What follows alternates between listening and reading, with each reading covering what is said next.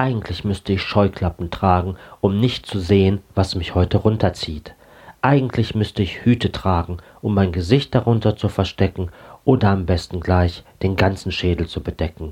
Eigentlich müsste ich Wurzeln schlagen, um nicht abzuheben. Eigentlich müssten mir Flügel wachsen oder wenigstens so tun, als ob.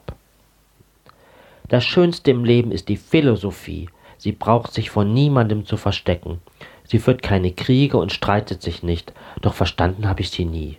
Am Anfang riefst du mich fast täglich an und seit einem Monat nie. Wir redeten über Kant und du fragtest, wie ich den Tag vergessen kann, an dem wir beim McDoof saßen und es draußen Bindfäden regnete und die Peruaner unser Lied trotz strömendem Regen sangen. Du hast ihnen einen Euro gegeben und gelächelt. Ja, gelächelt hast du.